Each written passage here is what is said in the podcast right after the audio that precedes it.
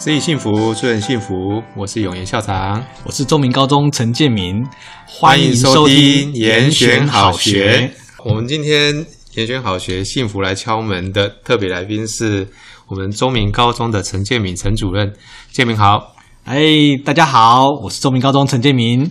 非常谢谢建民主任今天来上我们的节目哈。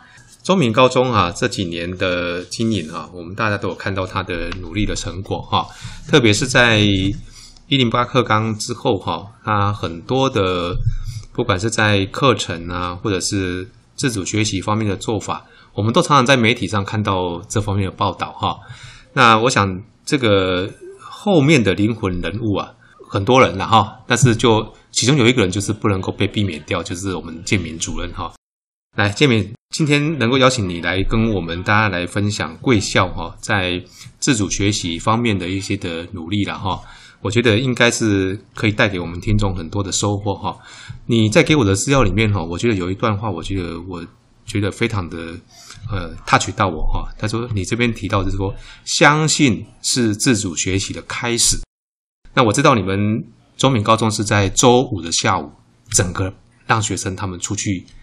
啊，海阔天空的去学习嘛，哈，是。呃，节目一开始，我们是不是可以先请你跟我们介绍一下贵校你们的自主学习的一个做法？好，谢谢校长。其实一零八课纲对于每一个学校来讲，都是将自己的特色展现到最大，利用自己周边的环境啦，哈，这些地区特色等等的去发挥。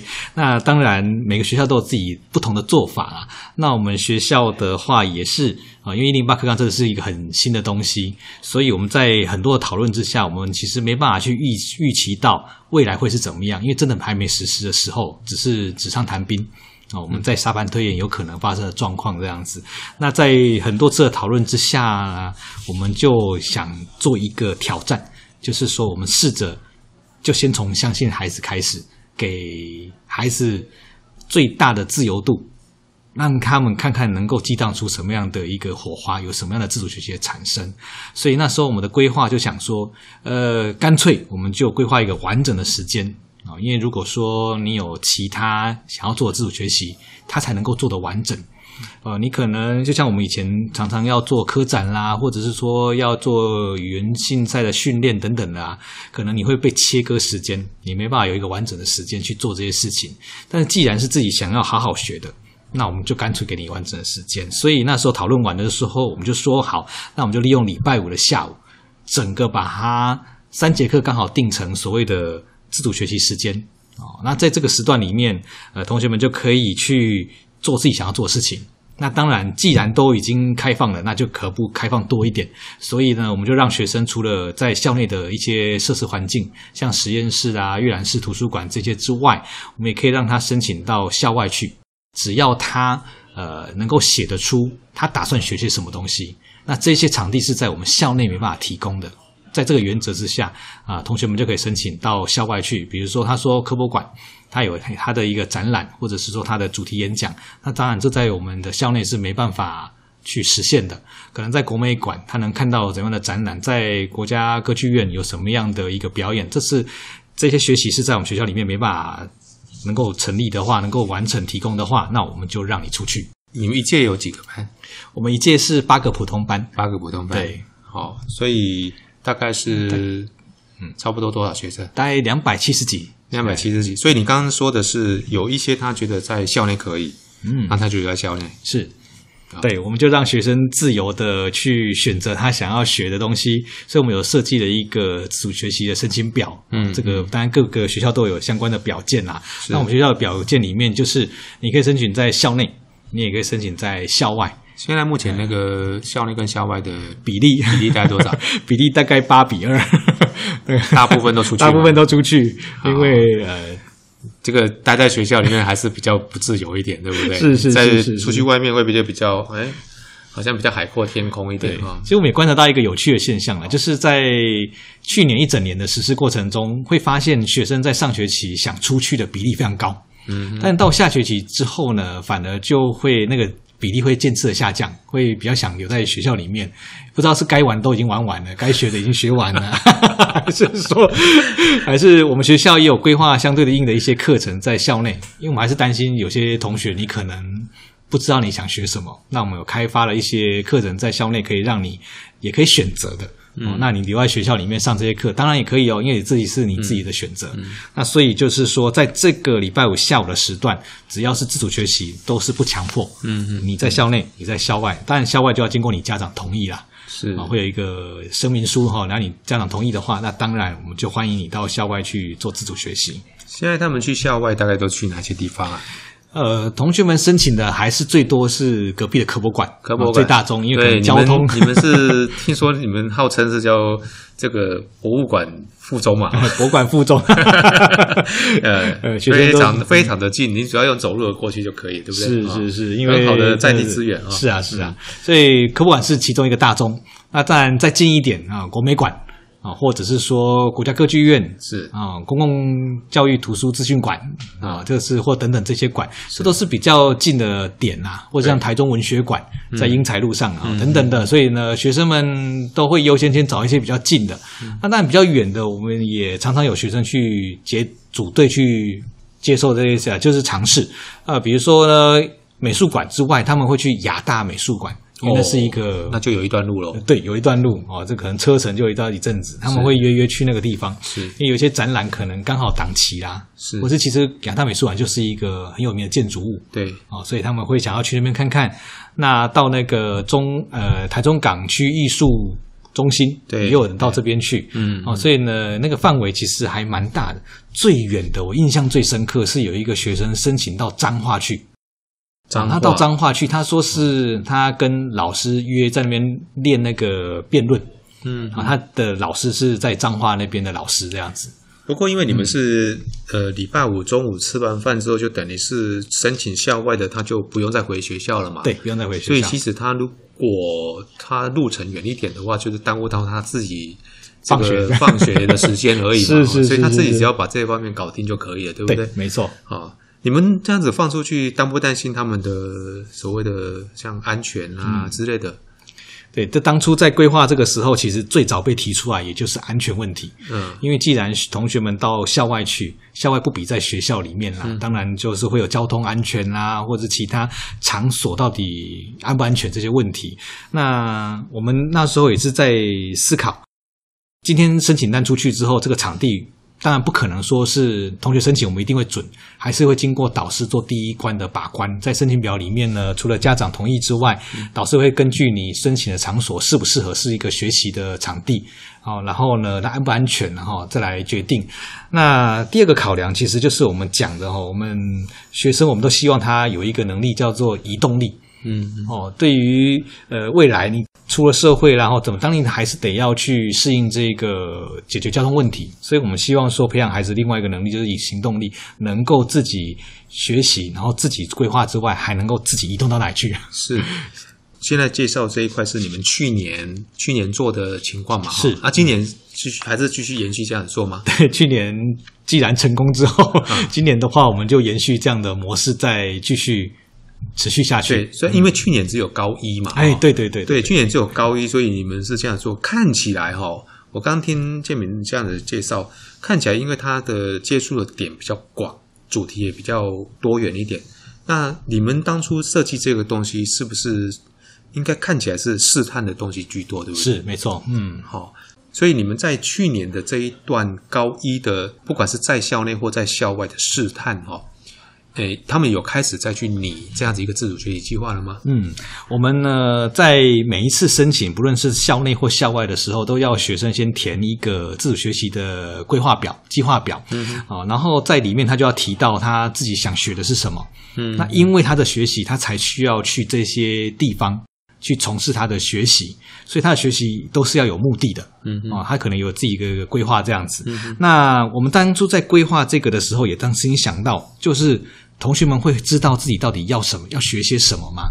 所以呢，在让他们开始自主学习之前，其实我们还有做了一个合作，就是我们跟东海大学合作一个大学的课程。嗯，那我们就想说，先让同学们去试探自己对什么有兴趣。那对于这个试探的话呢，东海大学这边我们去年的合作模式是这样，就是让学生呢选课，然后呢，东海大学开了十五个系，开了十六门课。分四个礼拜，等于是学生可以选四种不同的课程，嗯，他可以去大学上课。那我们的模式也很特别，就是说，因为我们真的是地利之便啦，有台湾大道在旁边，所以半个小时有十台公车以上，嗯，所以我们就让所有的学生自己搭公车到东海大学去上课。那利用的也就是礼拜五下午这个时间，等于是他们在开始校外或校内的自主学习之前，我们先安排了大学课程，让他先去做试探。那他去上课。去四个不同的系所之后，去想呃发现他自己想要的东西，然后接着再自己规划他想要去哪些地方学习。哦，所以我们的脉络大概是这个模式。所以你这个礼拜五的下午，嗯、我看你这个课表上面哈，嗯，有说明会的时间嘛，哈，对，还有东海的微课程，嗯，还有另外就是学生的自主学习的时间，对不对？是。所以你的设计是，一开始你们会先跟他办说明会，告诉他说这整个学期的一个运作架构是什么，对对吧？哈，然后你们会带学生，让学生他们自己去东海那边，刚刚你说的十五个系开十六门课，对，去做试探，去试探嘛，哈，嗯，那里面这个是看起来是五周，对不对？对，五周五个礼拜嘛，哈，一个学生他就参加五个礼拜，对，一个学生就参加五个礼拜，然后他可以选选，他可以选四个不同的系，选四个不同的系，OK。然后后面的几周就是他会去可以自己自己去安排规划自己的学习。OK，呃，学生目前看起来选择的题目，我看起来好像还蛮多元的哈。嗯，这些他们选择这些题目，比如说我现在看到资料里面，他们有所谓的呃认识什么福卫七号啦哈。或者是有一些辩论比赛的训练等等，这些他们都都要自己再去写一些的那个所谓的自主学习计划吗？对，他们除了撰写计划，因为他每一次出门他都得要申请一次嘛。嗯嗯。那申请这那么多次下来的话，他们要把他们这学期所做的东西，能够把它做一个反思，所以就会变成一个完整的自主学习成果报告。嗯。那我们是规定一个学期同学要把自己的东西记录起来，至少要交一件。嗯哼，作品上传到历程里面去。那当然，从学校这边的话，就可以用呃检核的方式去查到学生到底有没有缴了上传这一件自主学习成果。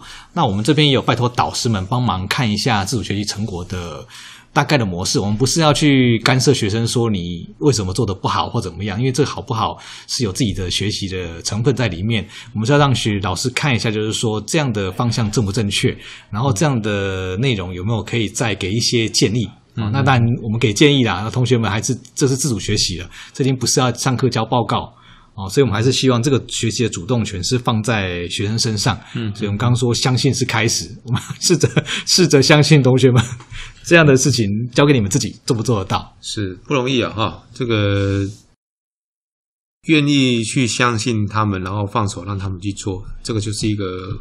很好的开始，我相信他会越修越好，对不对？谢谢。不过这里面我在想，那个东海大学哦，哇，我这样子听起来，他们跟你们合作的算蛮密切哈。东海大学他都很愿意来配合你们来开这些课，很不容易。呃，也可能是呃，也是第一所合作的高中跟他们用这种模式的啦。他也是跟我们合作过程中去找到跟各个高中之间怎么样去。合作各式各样的课程，那我觉得我们可能也是个开始啊。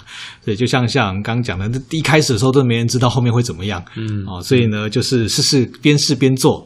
那但是呢，在边试边做的过程中，我们当然希望给学生站在学生的角度去思考，能够给他们什么更多这样子。那真的还感蛮感谢东海大学愿意 愿意提供这个资源跟我们一起尝试这样子。哇，大学教授愿意在另外额外多付出这些事情。呃，我们要给他们一些肯定，真的是，真的是，真的谢谢教授们是愿意。好，那去年是只有一零八第一年嘛，嗯，那今年呃一零八的升上高二了，哦，那后来又有一零九的再进来，对不对？所以听说你们从自主学习的一点零版，现在已经。呃，升级到二点零版哈，这个部分是不是建明再跟我们多补充一下，好不好？好，我们自主学习一点零的话，就是放在高一的部分就是同学们刚从国中升变成高中，那当然要你很明确的定向，你到底喜欢什么哦，想要学什么东西，可能有一定的困难。嗯，所以，我们自主学习一点零的话，定位在于你就去多元试探。嗯，哦，所以不论是跟大学合作课程，或是让同学们自己可以到校外去做各式各样的试探，我们就让你多元。那到了自主学习二点零，就是他升上高二之后，那应该已经慢慢的定向了。我们希望就是说，你已经对于自己想学习的东西有一定的掌握，啊，有一定的认识跟了解。那接下来就要开始深入了。所以这一次我们跟大学教授谈的就是说，呃，大学教授已经不是扮演一个课程的教授者，我们是一个引导者。嗯，我们希望同学们先去针对你有兴趣的主题，然后找到教授跟他。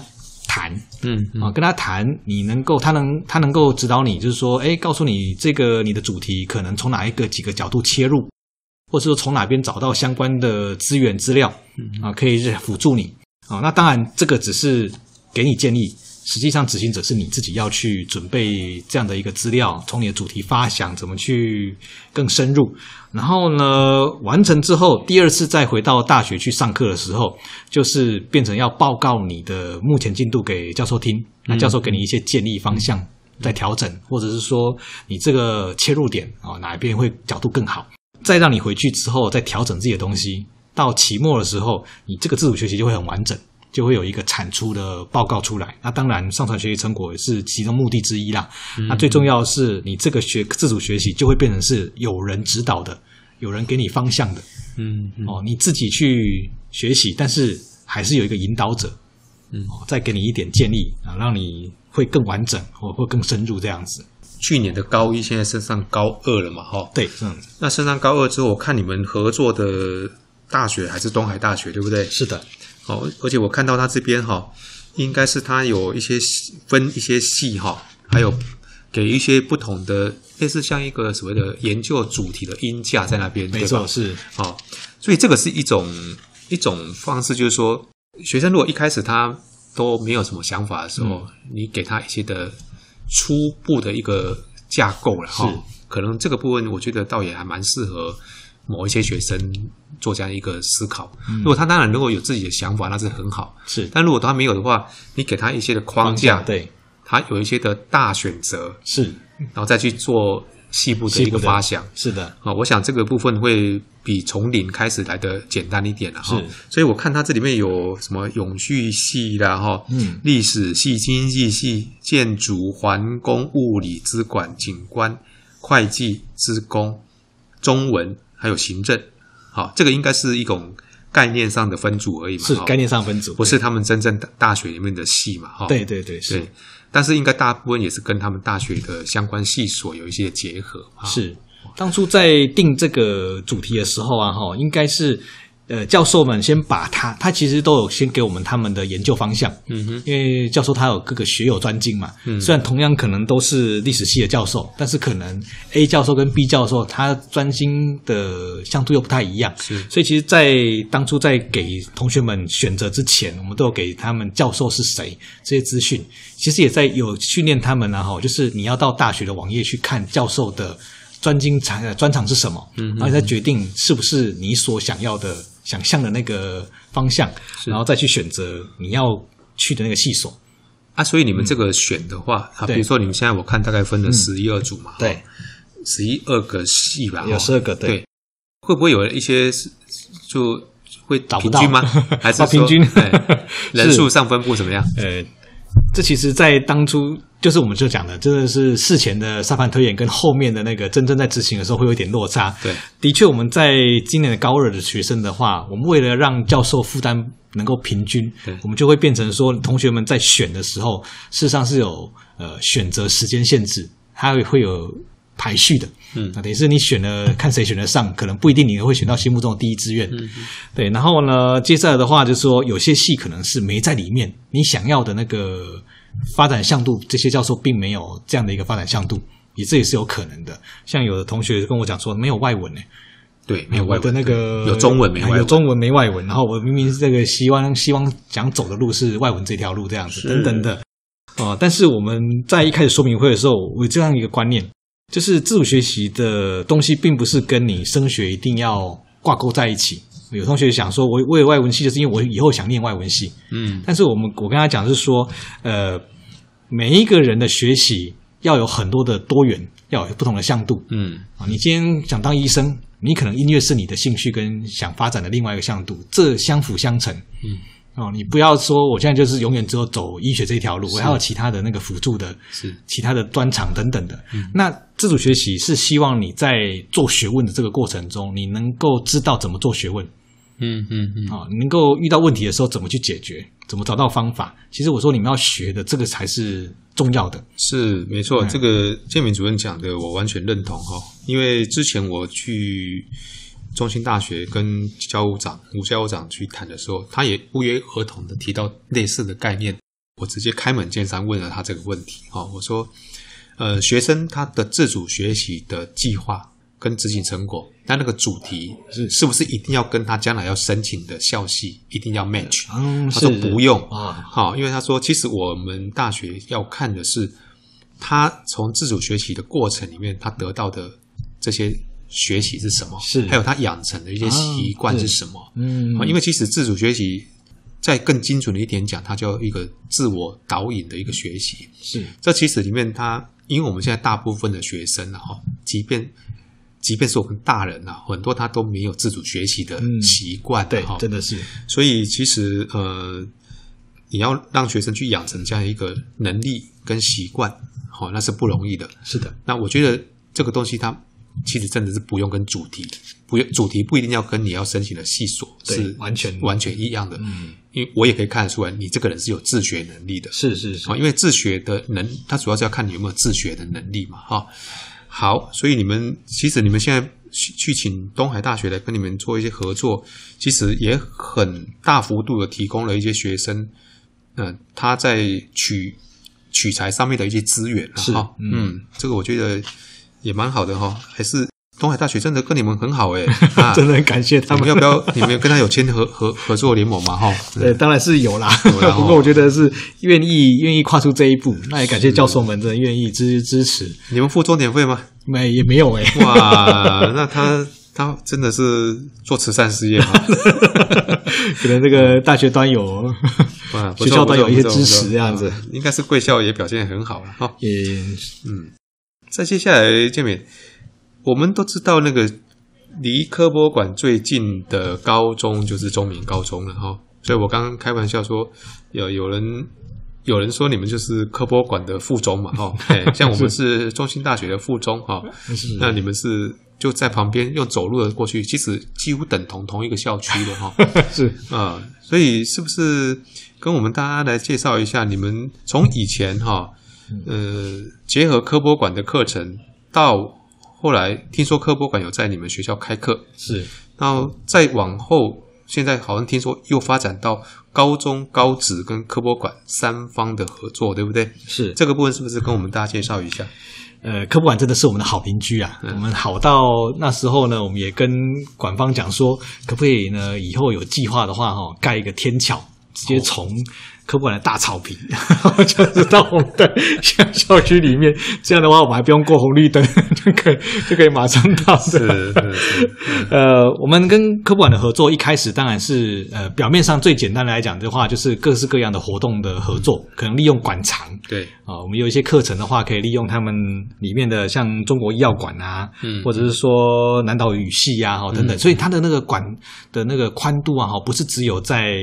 像数学啊、自然啊、科学这些，其实不是只有这些而已，它还有很多是在人文历史对哦这方面的合作哦，地理啊等等的，其实它非对非常多元的。那所以其实科博馆就是个大宝库，它有一些固定展，嗯、固定展，它有一些特展嘛。对，是的。所以其实你们嗯，嗯固定展，你们的校内的相关课程就可以固定的，随时都可以来用它。是是是是是。哦所以固定特展的话，那个是因为它不会变，常态性的设展的东西，我们就会固定的合作。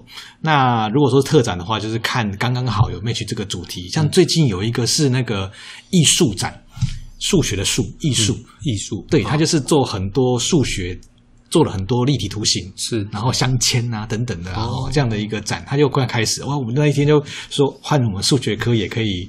有一个特展可以建明是建明本身是数学老师，对，数学老师。我那时候就跟科内讲说，哎，这个我们的课程学习成果又有一个 可以合作的，我们就可以带学生去结合我们数学。很多学生是没有兴趣的，真的是对啊。所以你们如果说有一些这些比较呃。比较容易亲近的一些的东西的，对对对，生活上带学生去，他至少他不会觉得说，哎，好像数学都很离你很遥远这样。对，是是是，那就可以做就结合这样子。那这个课程的结合跟展馆的部分之外，那另外他他们很多时候都会有办演讲啊，我们带同学去听，哦，那个但是初期的。那接下来的话，就因为这样关系，哎，刚好一零八课纲呢，那所以我们在发展校本课程、校定课程的时候，我们就想到说，我们可以利用我们这个科博馆的好邻居，所以我们学校。有一门课是所有学生都得要修的，它叫做《台湾我们的家》。嗯哼，那它就是由我们的地科老师啊，他所结合的一个课程，他固定就是会带学生去结合他们的展场做很多的课程上的合作。嗯、那所以我们的学生只要是高一学生，都一定有办恐龙卡哦，就是在一年之内可以无限次进出那个科博馆，因为得要这样的话才会、嗯、才可以免除门票的问题啦。嗯、那所以我们学生也很习惯到高一，你就是要办这一张。哦，然后可以进出科博馆这样子，那甚至我们还玩过很多年了哈，就是呃科博馆大闯关。有有，我有看到你脸书上面有分享。我们呢，就是在科博馆里面设。我想过一个画面，就是很像那个博物馆惊魂夜那样子。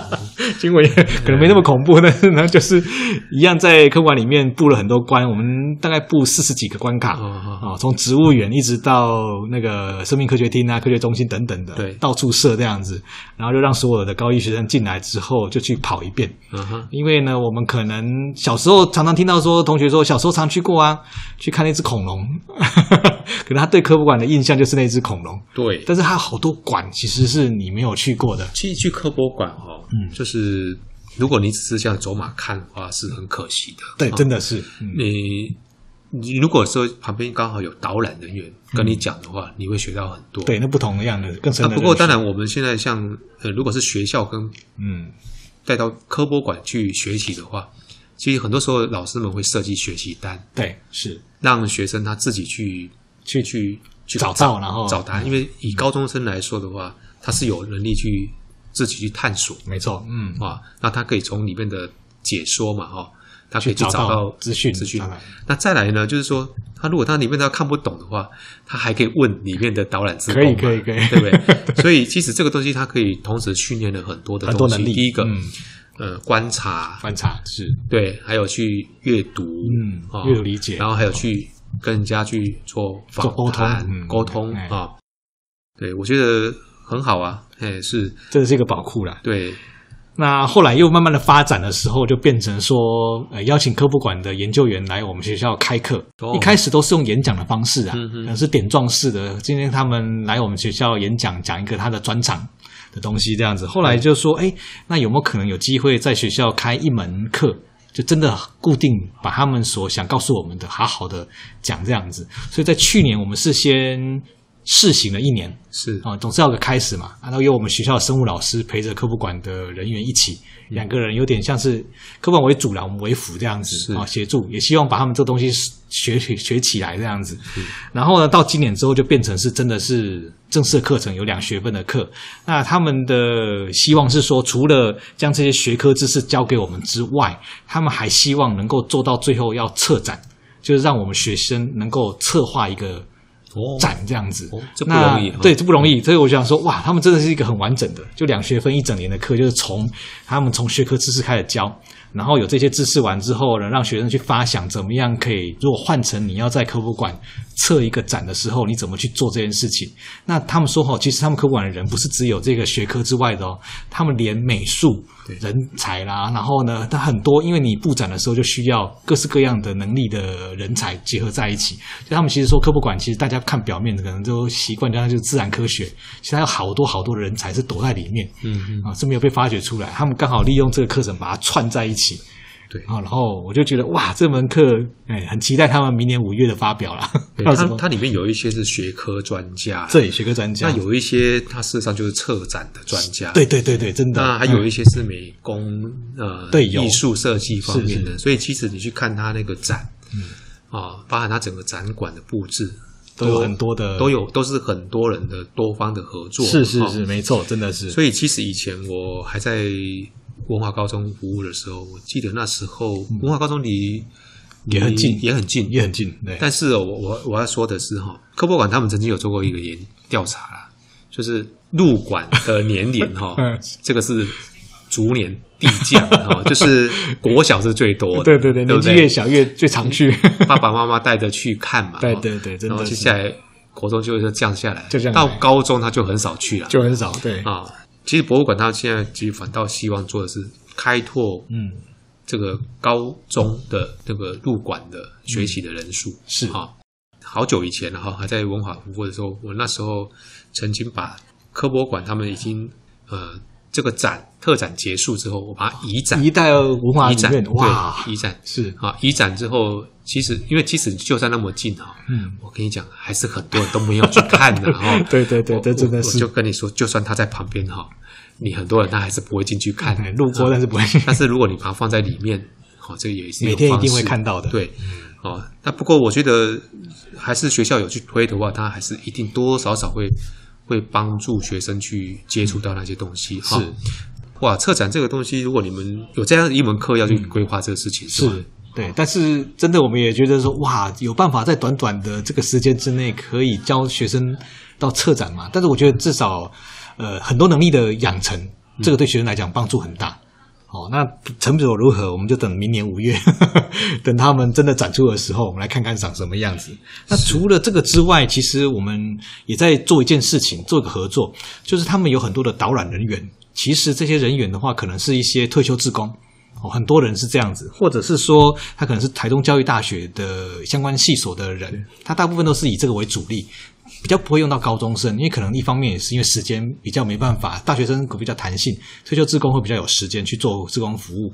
那我们也是想训练一个是结合英语，这是我们英语科老师想出来的，能不能结合英语科做自然科学博物馆科学的导览？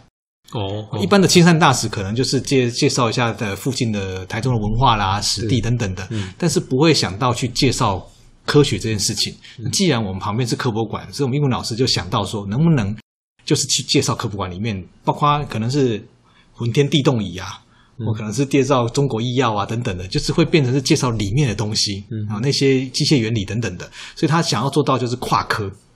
你要去介绍自然的东西，你就得要跟自然老师做合作；你要介绍历史地理的，你就要跟历史地理老师合作。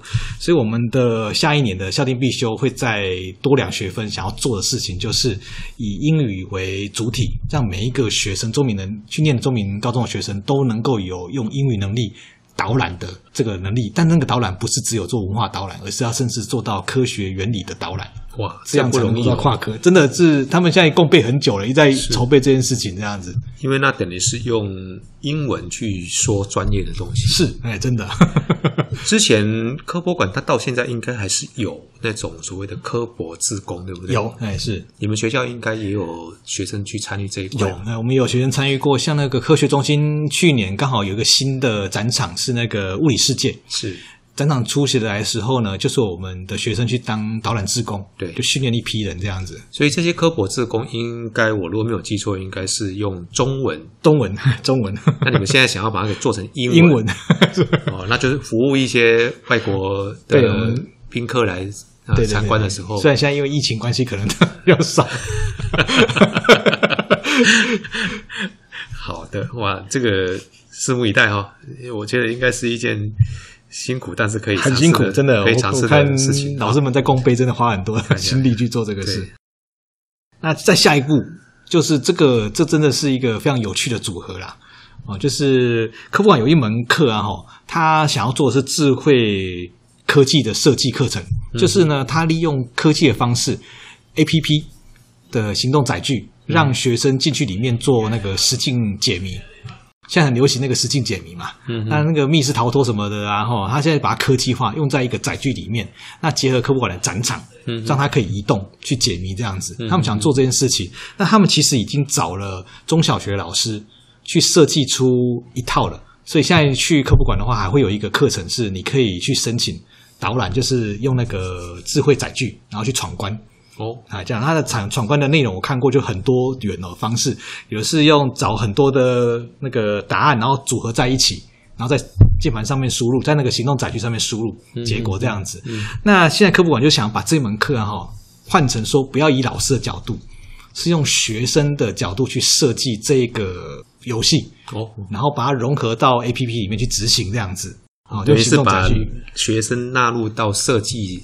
对设计。里面，对设计他们的声音纳进来，对是。OK。然后他就找了我们学校，然后他也想找的是技职端，我们因为我们是普高，是。普通科的学生，他想要找的是技职端的学生也可以一起，因为他们除了那个设计之外，他们还有那个整个美美化它的整个环境啊，哈、嗯，就是它的那个界面。界面环美化，然后呢，再来还有要写程式。还有资料处理等等的，所以他也想找一个技术端做合作。是，所以那时候就这样的方式谈谈谈，然后就由我们，然后跟新民高中的资料处理科跟多媒体设计科是，然后呢还有科博馆，然后我们三方合作。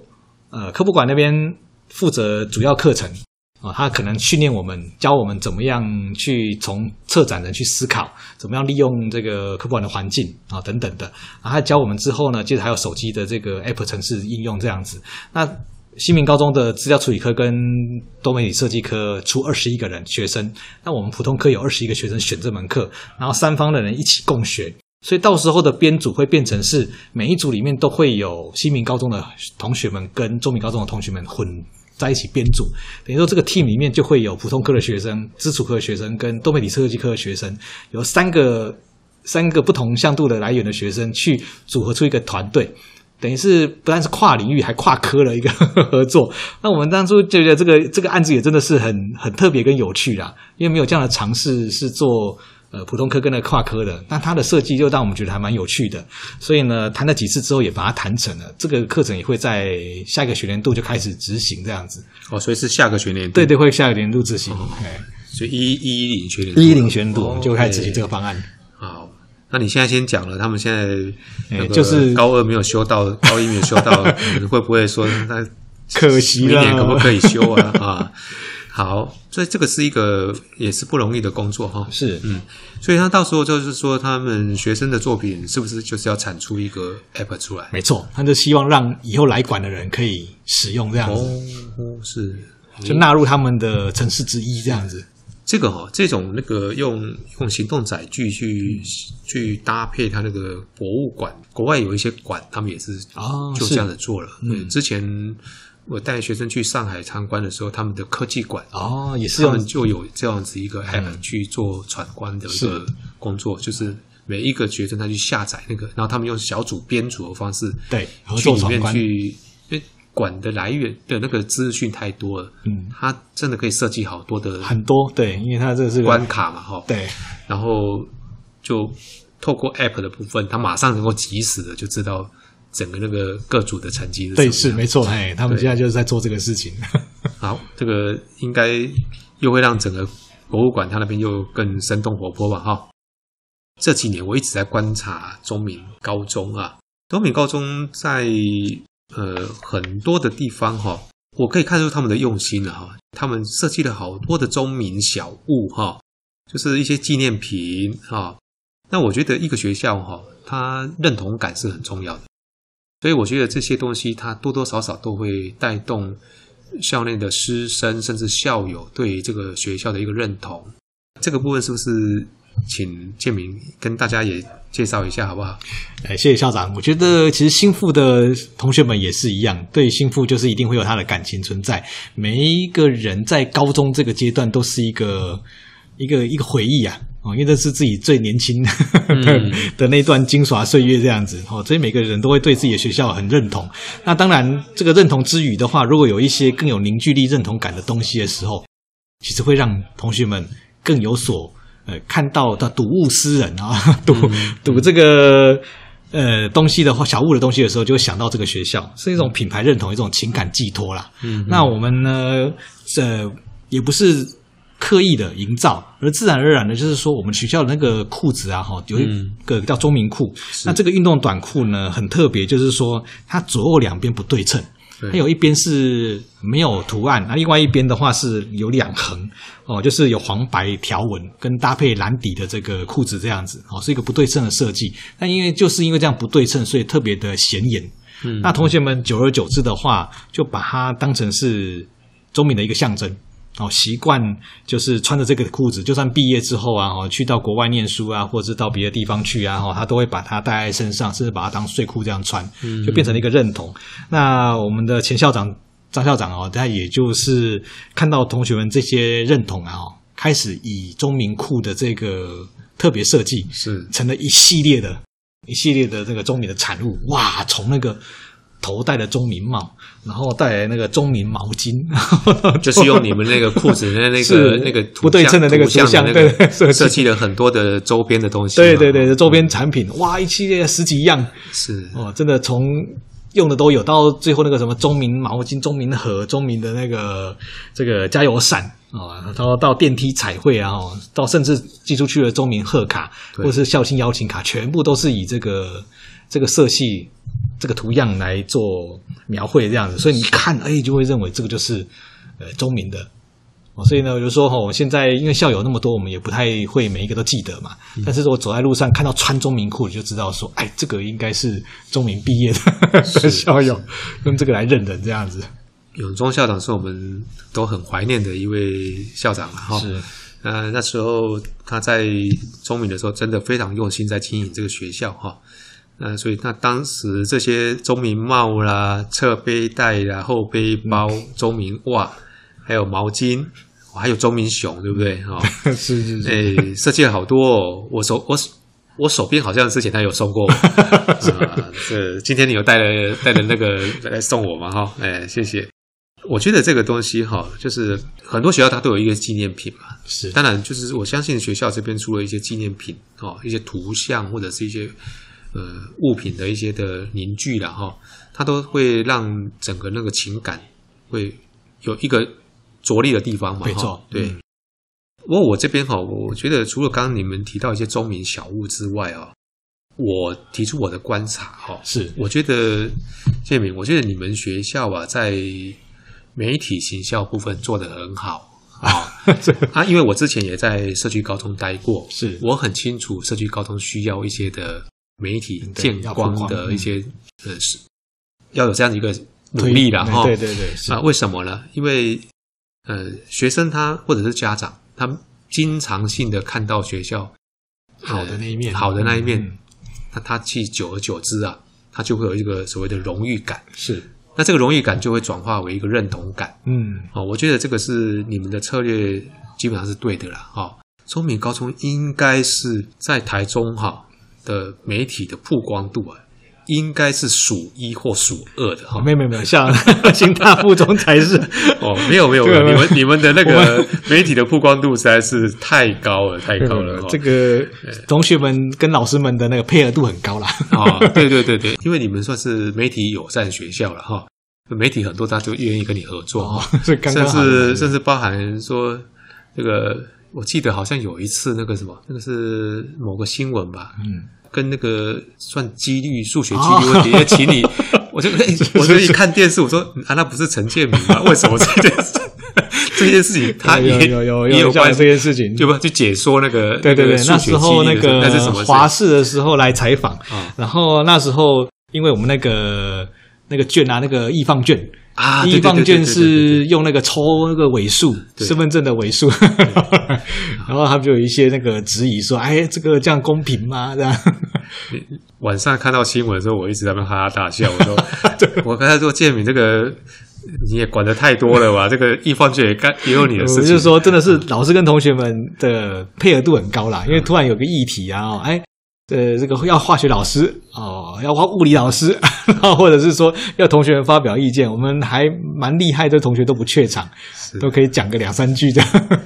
不过我我我真的必须要肯定那个建敏了哈，在中民高中哈的付出算是很多哈，听众都还不知道哈，建敏应该是目前我们教务主任界的呃。算是一个资深元老吧，啊，你，你有几几年的教务主任经验啊？啊，今年迈入第十年 教务主任的经验，十年超夸张的啊，十年。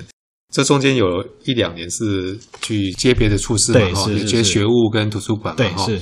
所以你前前后后加起来，光是教务主任部分就有十年了，对不对？是，嗯。好，那因为你这方面的经验很丰富啊，所以教育局也对你非常倚重哈。我知道教育局这边他们有在推一个叫做“悠游台中学”，对不对？是，好像也是在你们学校的吧？以你们学校作为一个基地是吗？对，目前的话，系统平台在我们这边，这样系统在你们这边，它是用假日嘛？哈，对，它是用假日的时间。好，那是不是也跟我们大家介绍一下？好，我觉得就像永年校长这样子，愿意共好分享我们整个高中啊，哈，因为我真的当了还蛮长一段时间，我记得从早年那时候，各校其实很竞争。谁的录取标准高一点，谁录取标准低一点，哈，大家都、嗯、都锱铢必较这样子。然后到近几年呢，哈，可能也是新课刚开始吧，大家开始打破藩篱，然后愿意去把自己好的那一面互相交流出来，也就是这样的契机去刺激了这个幼儿台中学的产出。哦，因为呢，幼儿台中学的课程，如果说你是在自己学校里面，你可能这辈子就只有在这所学校高中里面上过课而已。但是其实每个学校有不同的一个特点。比如说，呃，像我们学校没有天文台，啊，惠文高中有，他开了一门课叫呃天天呃天文观月啊，哎我们就可以利用，其实可以利用这个课程去上到他们的课。像新社高中有一个水冷白冷郡。嗯，哦，这样这样的一个地形，特别的地形，那在我们这边都看不到的。然后大坑有大坑，东山高中有一个课程就是大坑学，那这个这些课程都不是我们在原来学校里面可以体体验得到的。但是我们如果说愿意大家都把它分享出来，那这样的话，我们就可以让学生去体验到不同的课程。但其实都是台中的，嗯嗯，那我们希望让学生今天出去的时候，不要只记得台中，说，哎，问你说台中有什么好地方，你只记得逢甲大学跟一中街。哦，其实 我 升上大学之后跟同学介绍说，哎，我们这个台中有什么好玩的时候，你永远只记得这一些，却不知道从台中旧城，从那个火车站一直到东协广场到第二市场，其实它有好多对。不同的一个文化的的东西出来，那个东西其实才值得给人家介绍。那我们每一个人都每个学校都愿意去分享出自己的特色课程来的话，第一个是让学生有不同的体验，第二个也是让大家可以互相交流，各个学校特色课程是别人没有的，哦，就就这样的方式。那当然从一开始学校数很少，到现在越来越多。现在我们加入的除了我们高中职的学校啊，不论公私立哈，我们都一起加入之外，那再来的话还有大专院校啊，包括普通大学或者是科技大学，那再来的话连管院。哦，我们现在管院可能有一些馆大家都还没去过，什么纤维博物馆、哦、丰原七艺馆。纤维博物馆在我们这边，对，在这边大理这里。对，那真的可能这些馆可能不是住在这一区，或者是说没有听过了，你大概这辈子也没有踏进去过。好像丰原的七艺馆，那个可能我这辈子我真的还没去过哎。嗯，哦，他们都愿意把自己的馆院的这些资源放出来，设计成课程，让同学们体验。哦，所以呢，越来越大，甚至跨县市，现在连那个在我们台中附近的。卓兰高中，因为他们的学生其实很大多数也都是来自台中，虽然他是苗栗的学校，对，所以他也开了一门课叫卓兰学哦，哎，这个都是很特别的，大家愿意去把它提供出来哦，所以呢，这个课真的好像启明也有加进来，对不对？对，连特殊教育学校也有哦。那他的课程也是很特别，是在一般学校不会有的按摩课程哇，对，这个是他们 独一无二的，独一无二的哈，对对对。啊、呃，所以呢，就是这样的一个悠游台中学，我觉得真的是打破学校的藩篱啦。是，对啊，真的，真的真的很棒。因为连自学生、实验教育学生，我们都欢迎大家一起加入。所以他们是直接上网去报上网登报名就可以了。OK，那需要缴什么费用吗？都不用，哎，完全全程免费。所以就是在那个表定的时间里面去去上课，去表定的地点上面去去报道。是是是是是啊。